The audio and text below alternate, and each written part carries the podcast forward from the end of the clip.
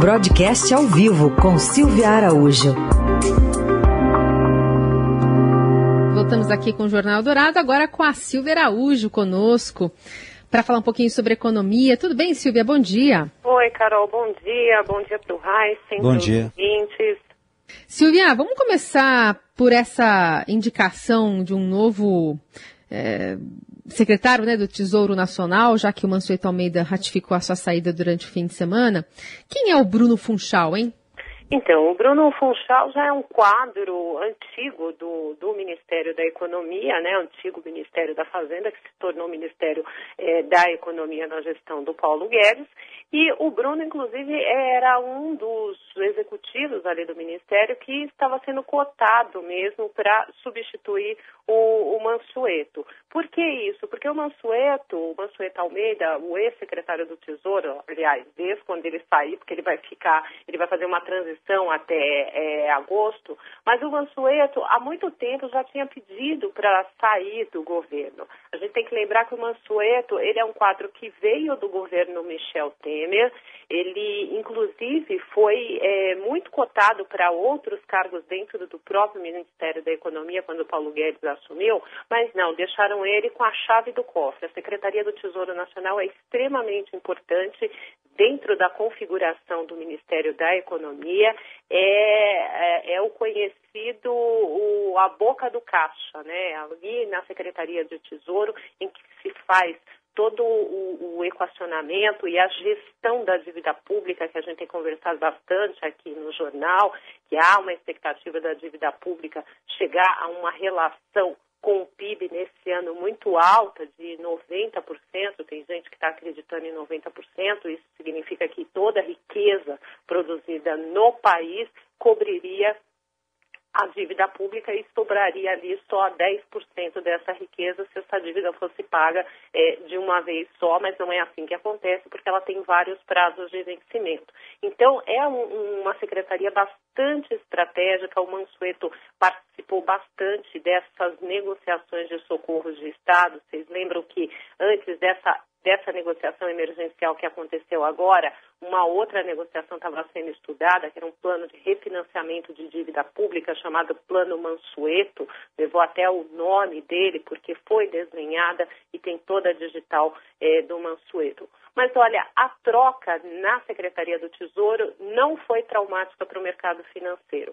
Como o Bruno já é um quadro antigo do Ministério da Economia, os investidores e os economistas encararam essa substituição como uma continuidade do que o Mansueto Almeida vinha fazendo à frente da secretaria. E como foi uma, uma saída a pedido uh, logo no começo do governo, quando ele assumiu o Tesouro na gestão do Paulo Guedes, eles tinham combinado que o Mansueto ficaria apenas seis meses na secretaria, que ele queria fazer uma transição entre o governo Temer e o governo Bolsonaro.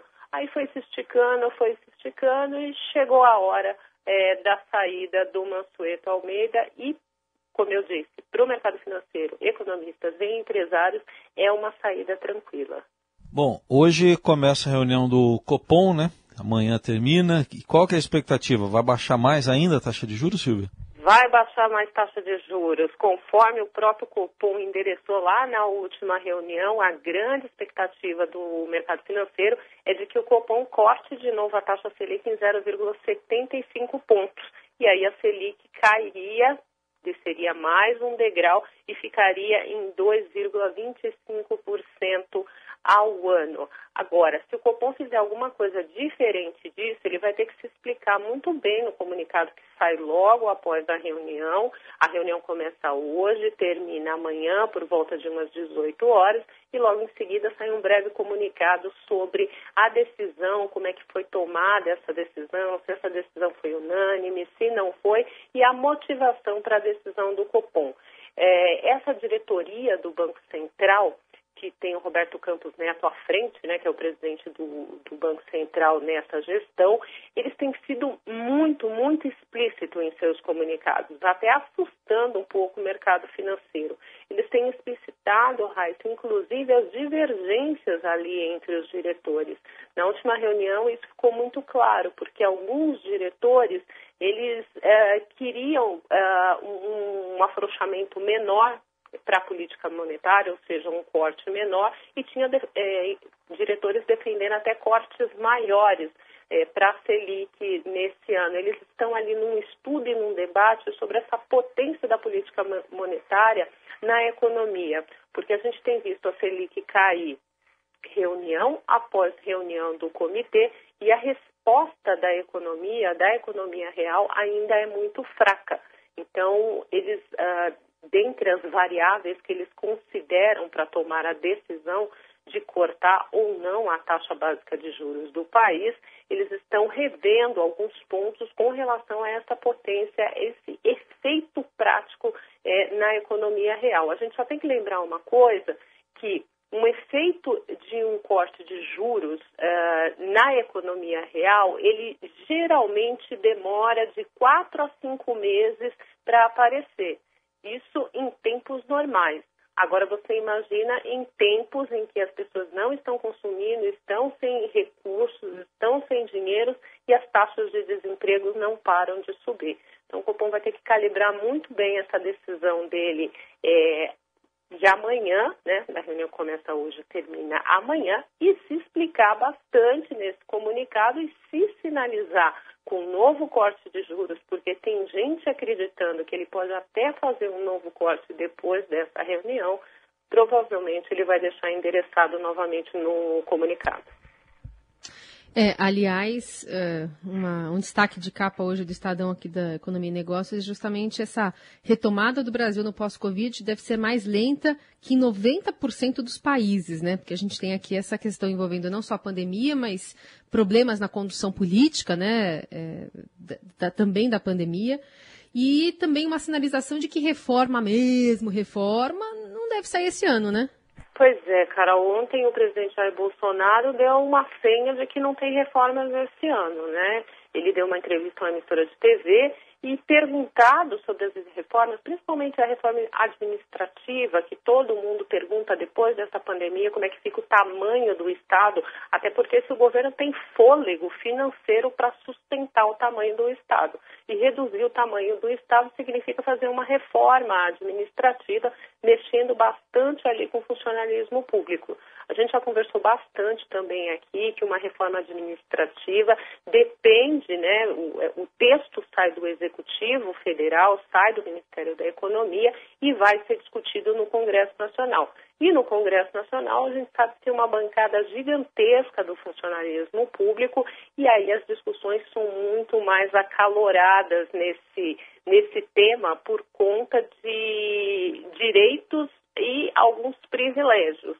A gente já viu o início dessa discussão logo depois da aprovação da reforma da Previdência e não andou. Muita coisa ficou parada, até porque o, o Congresso Nacional aguardava o texto do Ministério da Economia, do Executivo uh, Federal. A gente lembra que lá em fevereiro o, go o governo tanto o ministro Paulo Guedes quanto o presidente Jair Bolsonaro já tinham aventado que o texto da reforma administrativa já estava pronto, o texto do executivo. E o presidente da Câmara, Rodrigo Maia, cobrando esse texto, cobrando esse texto, porque a matéria tem que vir do executivo, senão ela tem um chamado vício de origem, se ela nascer no Congresso Nacional, e isso pode ser judicializado depois. Mas o que o presidente falou ontem foi o seguinte: com eleição no segundo semestre, isso fica para o ano que vem. Então, é bem provável que essa discussão realmente fique para o ano que vem. Vamos ver como é que o presidente da Câmara, Rodrigo Maia, que é um defensor das reformas no Congresso Nacional, como ele responde a essa afirmação do presidente Jair Bolsonaro. Né? Então, hoje temos essas repercussões, inclusive. Pois é. O, o Silvia, vão sair dados também sobre o comércio varejista, né? O tombo vai ser grande. O tombo vai ser grande, Heisen. Olha, o tombo do, do varejo, esses dados que são colhidos pelo IBGE, no mês passado, né, que foi a última, a última divulgação, foi referente ao mês de março, já tinha caído 13,68%. E para o dado que vai sair hoje, que é referente ao mês de abril, a expectativa é de uma queda média de 20%. Isso para o chamado varejo ampliado. O que, que é esse varejo ampliado? Ele inclui aí vendas de veículos, mês de março foi muito, o tombo foi muito feio, segundo os dados da FenaBrave, as vendas de veículos em março caíram 63%, então isso vai influenciar bastante nesse, nesse dado do varejo ampliado e tem também a venda de material de construção, que a indústria da construção também ficou um pouco parada é, no mês de abril.